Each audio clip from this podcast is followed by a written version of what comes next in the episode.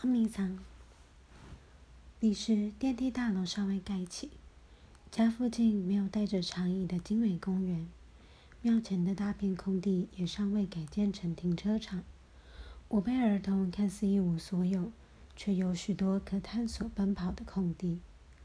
每人带着一纸红白塑胶袋，或是够深的口袋，拔下满满绿色粘人草。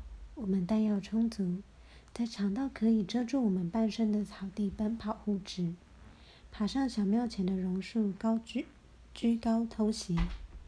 暑假里的孩子没有时间概念，身上还没有手表，更遑论手机。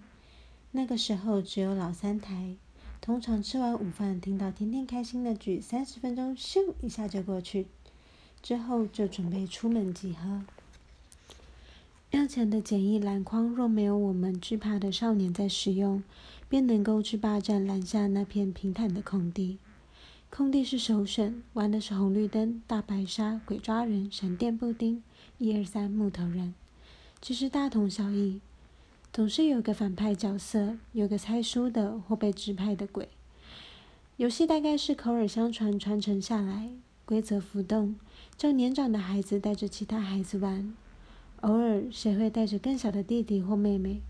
最小的孩子总享有特权，鬼会对其视而不见，怀抱着宽容的善意，让对方有足够的参与感，又能免去被捕捉的恐惧。童年的我善于游戏，上山下水都没问题。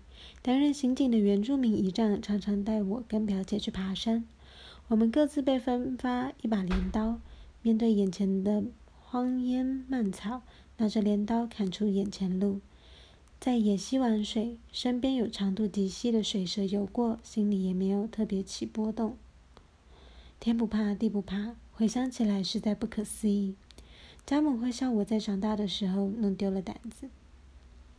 我想不是的，小时候的今天就是一切，每个当下，每个小时，每个游戏都是珍贵而崭新的体验。还没有力气想明天，也不懂那些未来的未来，好像没有可失去的，当然没有什么可惧怕。即使是一般的游戏，我也常常是仅存的成员。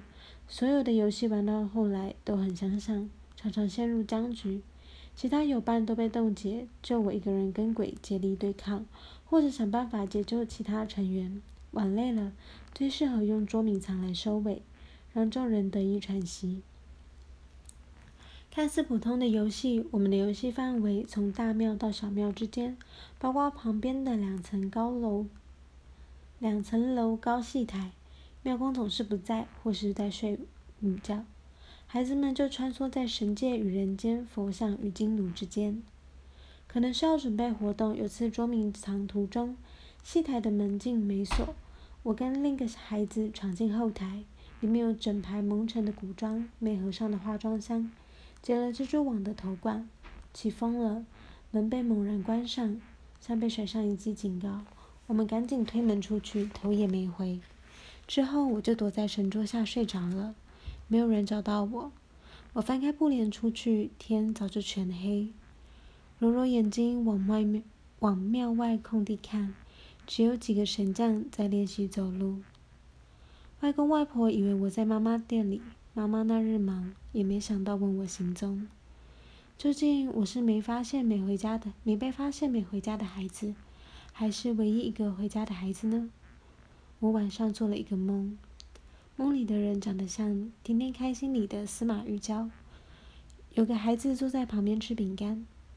我想不起来跟我一起闯入后台的人后来去了哪里，或者那个孩子一直都在后台。童年时看世界是模糊的，边缘不锐利，很容易越界，规矩越来越清晰，担心失去的事情越来越多，我也就慢慢长成一个目不斜视的成人了。